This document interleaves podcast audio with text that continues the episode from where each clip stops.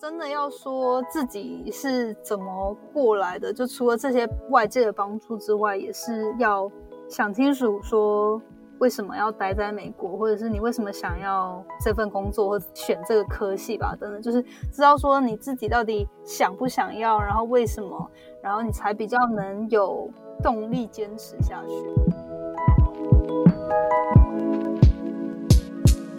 嗨。欢迎收听《Girl Power Talks》女力新生，这是一个集结女力和支持女力梦想的访谈频道。我是节目主持人 Anne。今天的女力代表专访，我们邀请到一位现在人在美国旧金山的科技业担任产品经理，甚至同时利用自己下班后的时间经营他的。Podcast 节目，我觉得特别厉害的地方是，他经营了大概六七个月的时间，就已经不断在 iTunes 的前十，甚至至少前十五名排行榜上都看得到他。那如果近期有在 follow Podcast 节目，也用 iTunes 收听的你，也许已经能够猜到今天这位女力代表是谁，而她就是。那些学校没教的事的 Janet，而来自花莲的 Janet 在大学时考上了中央大学后，就搬到台北生活。紧接着大学毕业后，又飞到了美国完成他的硕士学位。而这一路走来，在美国生活了六年的时间，Janet 想要给向往到美国留学或是工作的建议是。想清楚自自己的技能跟专长到底是什么，因为我觉得在美国的话，就是大家很重视你到底，就是到底为什么要录用你，你到底可以给团队带来什么价值嘛？所以你要很清楚知道，哎，你自己的强项到底是什么，然后你可以帮这，就假设你之后要来这边找工作，你可以帮这个公司或这个产品带来什么样的优势或者是帮助。而 Janet 会有这样的建议，其实也是因为当她飞到美国，受到文化冲击后，发现自己的个性有所改变。好啦，那我就不多说故事的细节，我们赶快来听听 Janet 分享她的努力故事吧。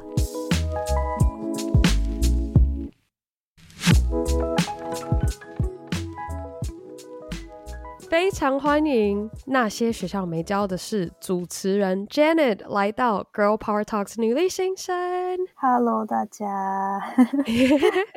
Janet 现在其实是在旧金山工作，而且你现在在美国住多久了？从你到那边念书，一直到开始工作。六年多了，啊！对，刚刚一讲觉得好久哦，因为我是一三年来的嘛，然后现在是二零二零，就一一三年呃中之后才来的，一三年中，然后念两年的硕士，对，所以你已经在美国工作四年了。对，三四年。哇，天哪！等一下，自己好老。不会，完全不会。我觉得你看，你老实说，我我看到你，因为我看到你的这个 podcast 的封面，嗯、所以我刚刚完全，我完全是以为，哦，你可能在美国大概工作了两年，就可能总共大概四年的时间。嗯的感觉啦，对，所以 不要觉得你老，感谢，感谢，很开心。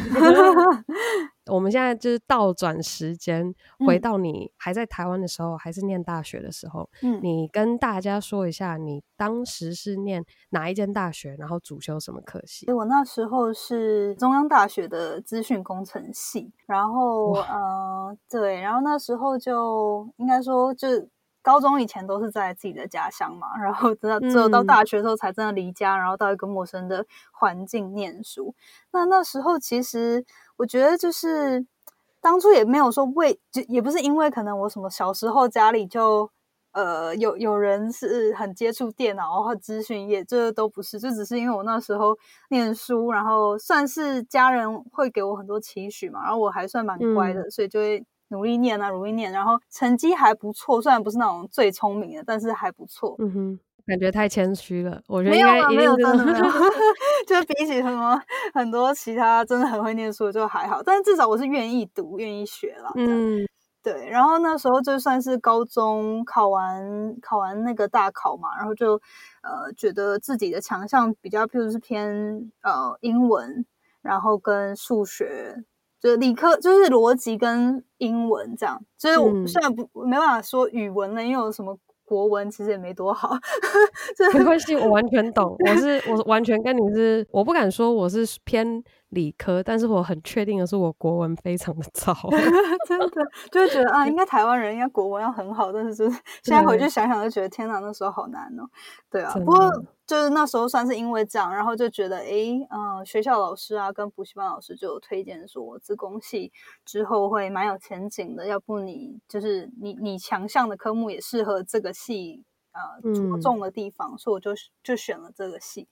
对，嗯、那那时候也算是就还蛮幸运，有进了一间不错的学校，那就踏进去了。不过就是大学四年，我觉得呃，就是通过修课啊，跟做一些实作，我会我就觉得，嗯，这个科系就是写 code，就是当一个工程师，好像并不是我长久想做的事情。嗯哼，对，所以我那时候就有算是在想说。要不要转换跑道吧？那算那时候算是还蛮幸运，就家人有鼓励我说：“哎，那要不要试试看？就是嗯，出国看看。”我觉得我是那种念书然后考试还蛮蛮在行的。就如果说我我有喜欢这个科目的话，嗯、可是就是比如说真的写 code 的时候，然后我就觉得啊，好烦哦，就是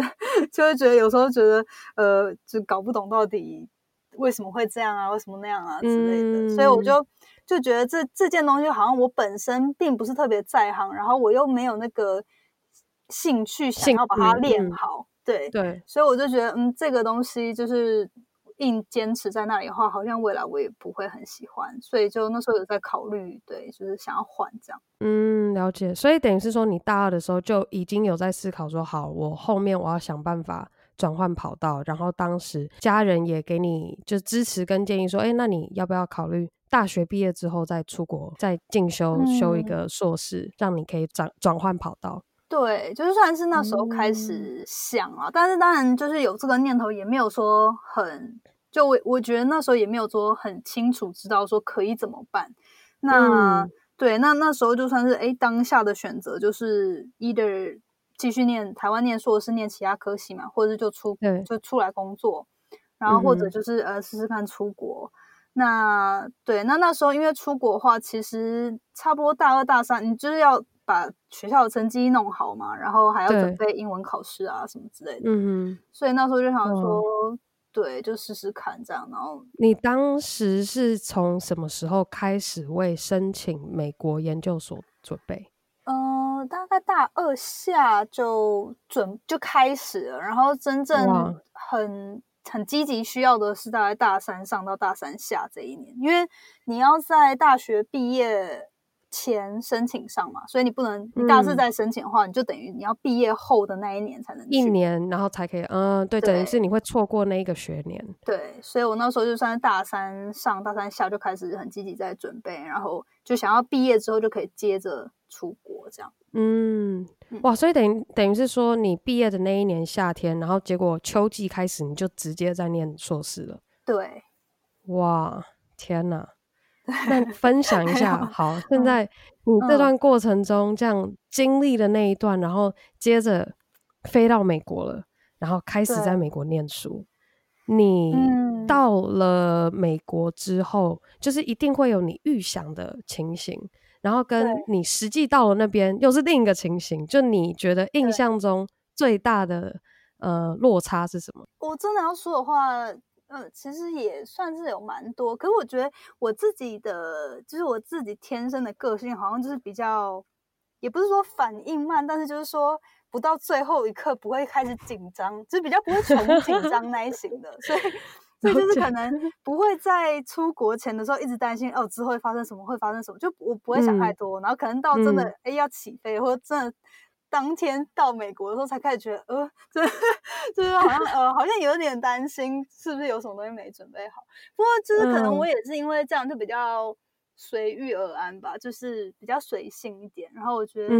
如果真的说要落差的话，因为其实我读的科系哦，对，你研究所是修。呃，我是念娱乐科技系，然后是卡内基美容。其实我那时候申请的所有的国外硕士，大概就是上了三家还是四家吧。嗯，那那时候就选选了这一个，因为这个是唯一一个不是专。纯呃、uh,，computer science 的 master，它是它是叫 Master of Entertainment Technology。哦，那感觉很有趣。对，所以就是他他比较着重于实作，而不是在学术，比如说你要发表论文啊，或者什么研究。嗯，对。那他他就是比较偏，你真的要去跟其他来自不同背景的人去做出 project，然后、嗯、呃，有点像是模拟在职场。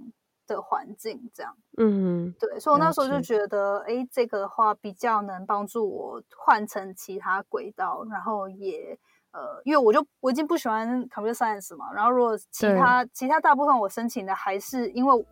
呃，就是因为我的 background，所以我还是申请 computer science 的 master，可是我就觉得，呃，我已经不想要再继续走这一条，对，所以那还好，对，就对对，所以就换了。我非常钦佩 Jenna 的地方，就是当她发现选择的科系和实际去修了课程之后，发现自己其实对写程式并没有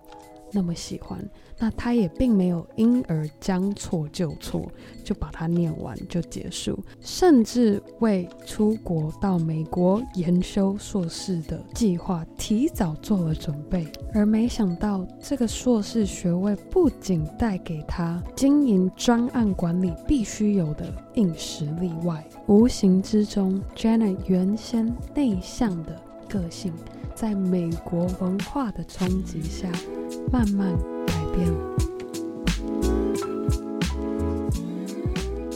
在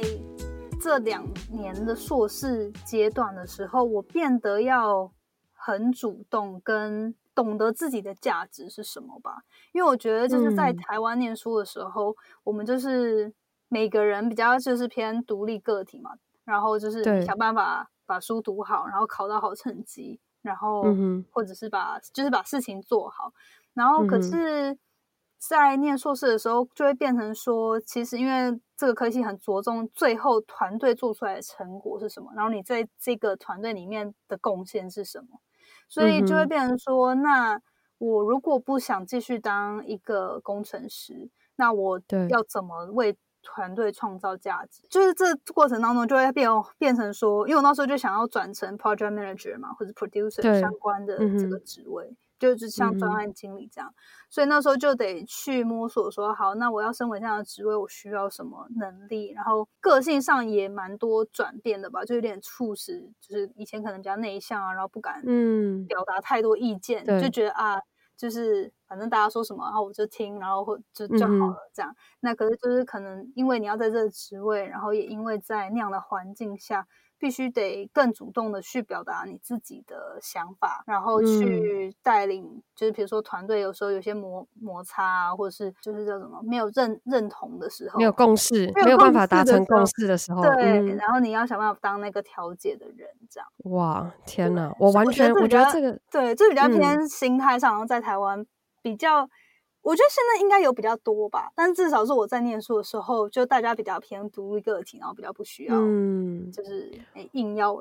硬要团队合作这样。我我完全能够理解，就是甚至是连我自己在、嗯、呃念大学的时候，虽然我们有很多。呃，就是可能好 group presentation，嗯，可是其实我发现到，就是班上有些同学在合作的方式的时候，感觉甚至是就是很简单的，大家你要做哪一个 topic，然后大家就是回去各自做那个 topic，然后你在看他们在 present 的时候，你就看得出来，就是每个人就是各负责自己的那个 topic，对，所以当你在看他的 presentation 的时候，它并不是一个连贯性，有一个就有一个、嗯、有一个。大主题，然后可能他们里面有一个 argument，然后就一个连贯性的下来，你感觉到是好，可能分别五个人，然后分别讲自己的 topic。对，对所以我完全能够理解你刚刚说在台湾的大学或者是教育的方式，反就是会变得比较以，就比较没有想到说，哎，好，我们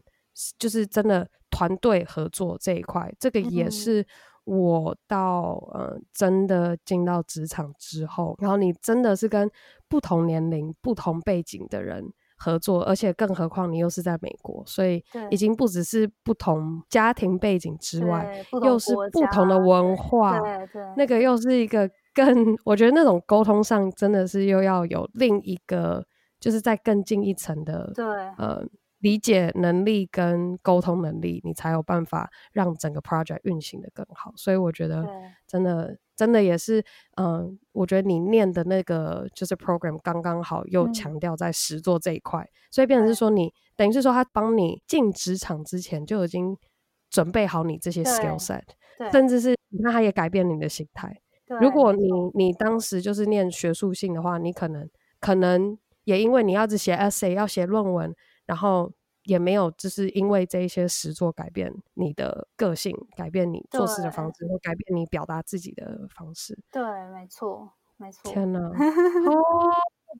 哇塞！那你这样，当时你是一个人到美国吗？嗯。然后经历这一段，你我相信可能会碰到不同的难关。对。然后你是怎么样？就是又是自己一个人在国外，你是怎么样鼓励自己？要突破眼前的难关，嗯、然后坚持，而且走到今天，你已经在美国工作四年了。其实我觉得说到底也不是说我都是我靠自己嘛，就一定是、嗯、呃，就比如说在念硕士的时候，可能就会有很多课业上的困难，那那时候可能就是想办法问其他同学啊，或者是想办法呃自己自学等等的，想办法 figure out。然后出社会之后，我觉得又会遇到其他的，比如说要在这边生活嘛，呃，就是真的现实层面上，哎、嗯，因为念书的时候，家人还是想想说啊，好了好了，支持资助你嘛，就还是会给你生活费什么的，对、嗯，对。但是我觉得，嗯，就是一路上其实不管在不同阶段，就在美国这几年，说要真的说鼓励自己，我觉得我过去也是还算是蛮脆弱的哈，就是还蛮感谢，因为有朋友或者有家人。会不断的支持我，嗯，或者是给我一些勇气，嗯，然后就觉得，哎，好，那再撑一下好了，哎，那再试试看好了。就是遇到困难的时候，就觉得，嗯，好吧，那再撑一下，再撑一下，然后就到现在。嗯，那我觉得，真的要说自己是怎么过来的，就除了这些外界的帮助之外，也是要想清楚说。为什么要待在美国，或者是你为什么想要这份工作，或选这个科系吧？等等，就是知道说你自己到底想不想要，然后为什么，然后你才比较能有动力坚持下去吧？对，嗯，我完全能够明白，你才知道你你要的目标是什么，你知道为什么，你才知道你为了什么目标而留在这边，就你知道你前进的方向是哪里。如果你连那个。也不一定说是，就是它就是你的最终目的地，但是你至少知道说你下一步要往哪里走，你才能够往前走。没错，这个科系诶，硕一的时候一定有一个必修课，然后那个必修课就是他强迫你要在每两个礼拜跟一群可能四到五个来自不同背景的人做出一个 project，就是真的能玩的一个游戏或者一个什么互动性的 experience。然后过、嗯、过完两个礼拜之后，就换一群人，就是你一直在跟不同的人去做不一样的 project，这样。嗯哼，天哪！然后对，然后那个就是那那堂课算是我们科系的 signature 的课，然后就是、嗯、呃，你每个人会有一个专属的职位嘛。可是因为当你跟不同的人配对到的时候，有时候可能诶，这这个组没有呃 artist 或没有 programmer，你就你们得想办法就是。在所有的限制跟挑战下，然后还是得做出东西来，这样就是这课的目的是这样。对，然后这堂课最后结束的时候，诶，应该说你每个 project 结束之后，然后你的 teammate 都会得帮对方写一个 feedback，、嗯、就是比如说我这、uh -huh. 对，就是我我在第一周的时候跟五个人合作，然后我在这个案子结束之后，我会写给这五个人，我觉得他们做的好的地方，做的不好的地方。嗯，然后都是匿名的，然后等到学期结束之后呢，就一次就通通对，然后你会收到所有那些反馈，就曾经跟你合作过的人，他们觉得你哪里做的好，哪里做不好。天哪！对，然后呃，因为都是匿名的嘛，但是对、嗯，然后就是我那时候算是印象还蛮深刻，就我觉得大家就是还蛮 nice 的啦，就是虽然是匿名，嗯、但是说不会说太就是。也还是会有人很酸了，但是有些人大部分是，Oh my God，但是大部分是好的，大部分就是、嗯、就是不会就是有建设性的给你反馈，这样。哦，好，对好，那我那时候比较好。嗯、对，那我那时候最大收到的反馈就是说，哎，太安静啊，或者是感觉他好像没什么意见那种，就是就我、哦、就是有把我的个性反映出来。然后因为那时候我也觉得，虽然我英文考试可以考得很好，可是我英文口说就是，呃，当当你当你到美国的环境的时候。毕竟还是没办法很流利。嗯，我完全能够理解。我我记得刚去美国的时候，你就就我最常说的两个字叫做 “OK” 跟 “Thank you”，就这样。对，就是会觉得哎，但是我都学了二十几年的英文，怎么好像呃，就是不知道要怎么表达这样。嗯，所以对啊，所以刚开始的时候就第一学期修那堂课嘛，那就会还算蛮冲击，就是说呃，去意识到好在这样的环境，然后我又是想要，因为讲。因为我又是想要当一个 project manager 或 project manager 这样的职位，就必必须一定得帮助团队去沟通、去协调嘛。所以如果我本身有很安静的话，嗯、那那这样我就没有尽到我的职位啊。嗯，就你变成是说，连等于说你的团队也不知道你的想法，那这样怎么办？对。对，然后就也也不是说我一定得要很多 creative 的想法，而是说，嗯、呃，要多给人家反馈啊，或者是多参与讨论啊，等等，就是要更主动，嗯、然后更 vocal 一点吧。嗯、所以那时候就是算是因为这样，然后有渐渐就觉得，哎，意识到自己不能在美国还这么内向，或者是说不表达吧，就是就是得逼自己更主动一点，然后也得去。嗯虽然说，哎，当初买了美国钱，台湾英文可能考得不错，然后可是你来了之后，嗯、你还是有很多生活的用语，或是这边的文化，对，你必须得适应，然后才能顺畅的跟其他人沟通嘛。所以也算是那样，那时候啦，就是开始有觉得，哎，要多增进语言还有沟通这这方面这一块的磨练。对，对嗯。你当时是你是怎么自己做练习吗？还是你有再去上课进修？那时候、呃、怎么提升自己的沟通能力？嗯，在对在念书的时候，其实我就大部分是多想办法跟大家聊天嘛，用英文聊天。嗯、然后嗯、呃，因为我们系还算是蛮好的，就是他会促使你得跟大家互动。因为有些时候我知道呃。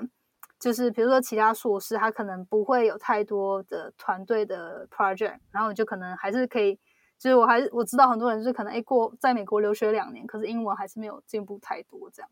嗯，对。但是我们我们系算是还蛮好，会就是促使你要多去跟其他人沟通。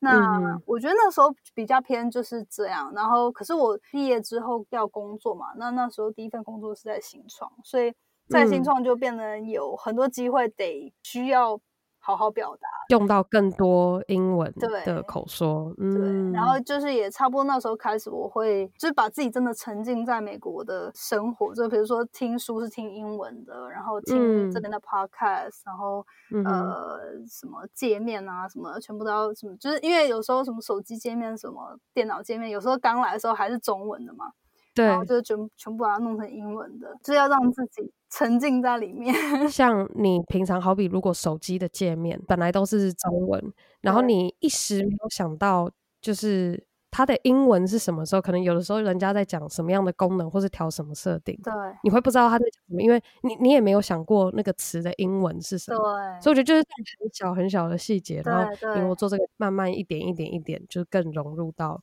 那里的生活跟那里的人的，就是像你说美国的文化这样子。对对。那你会给，假如说现在我们如果有听众，他现在有在考虑想要到美国进修，甚至也想要和你一样可以留在美国工作，嗯，你会想要给他一个什么建议？我觉得就是要想清楚啊，就是说，嗯、因为毕竟要来这边念书或者是工作都是。就假设你家财万贯的话，就不用担心，就就来吧。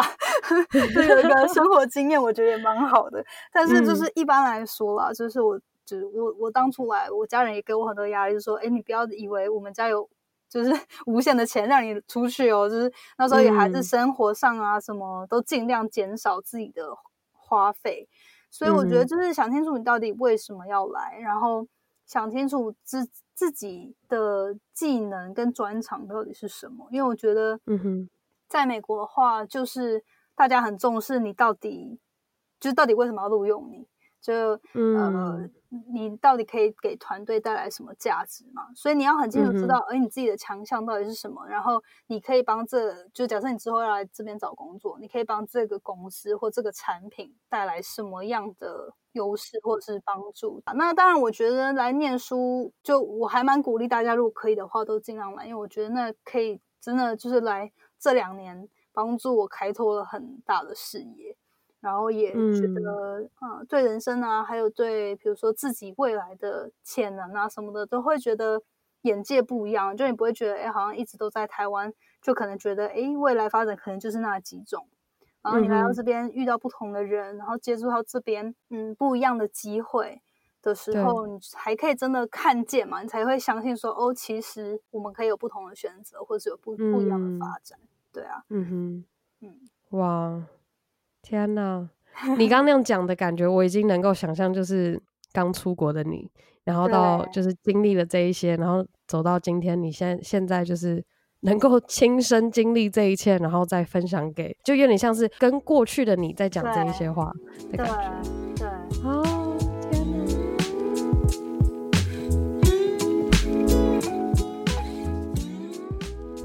好。啊，我和 Janet 的上集专访就到这告一个段落。下集我会和 Janet 聊聊更多在美国的新创和大企业工作的不同之处，和促使他经营起个人品牌和 Podcast 节目的动机是什么。好啊，今天节目结束之前，我想要做一点不太一样的结尾。为了要让我们听众知道我真的有用心在关注我的 iTunes 留言，我要来分享最近发现最新的一则，账号是韩六八五一六四零。他写道：从阿联酋那集开始收听 a n d Podcast，真的超推推 a n d 帮助每个女孩探索自我，认识自我。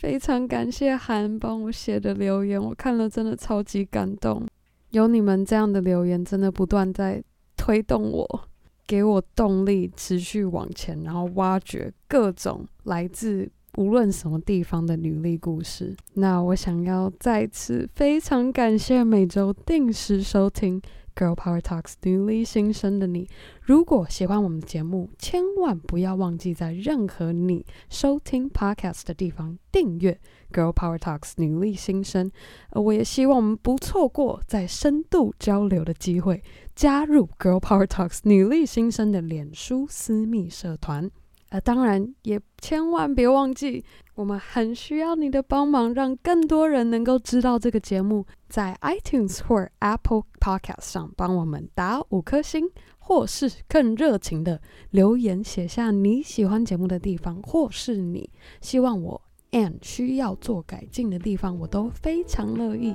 听到你们的想法。那更好的，也可以和你的好姐妹们分享 Girl Power Talks 女力新生。让我们一起分享女力精神。好啦，那我们周一的 Power Monday 见喽，拜。